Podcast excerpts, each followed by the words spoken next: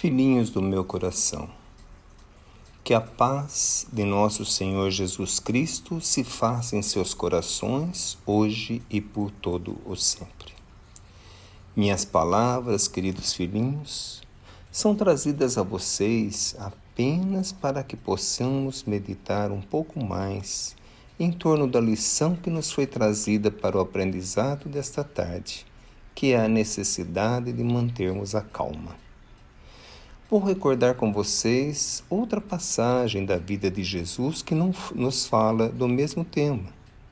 É aquela na qual Jesus está com seus discípulos em um barco. A tempestade surge. Os discípulos se apavoram, pois creem que a morte se aproximava. E Jesus se encontrava a dormir tranquilamente.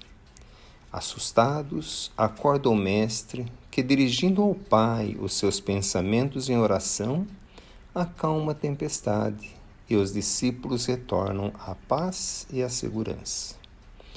Assim também ocorre na vida de cada um que deseja seguir os ensinamentos de nosso Senhor Jesus Cristo.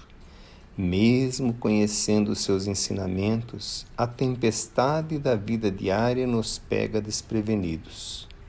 As turbulências agitam nosso mundo interior e nos sentimos sem o controle de nossos próprios passos. E o Cristo está adormecido no mais íntimo de nossa alma, a aguardar o chamado para nos ajudar. Quando nos lembramos disso e dirigimos ao Pai Criador o nosso pensamento com confiança, recebemos o amparo do Cristo que nos amaina a tempestade íntima e nos recoloca no caminho seguro das tarefas que nos trazem a paz.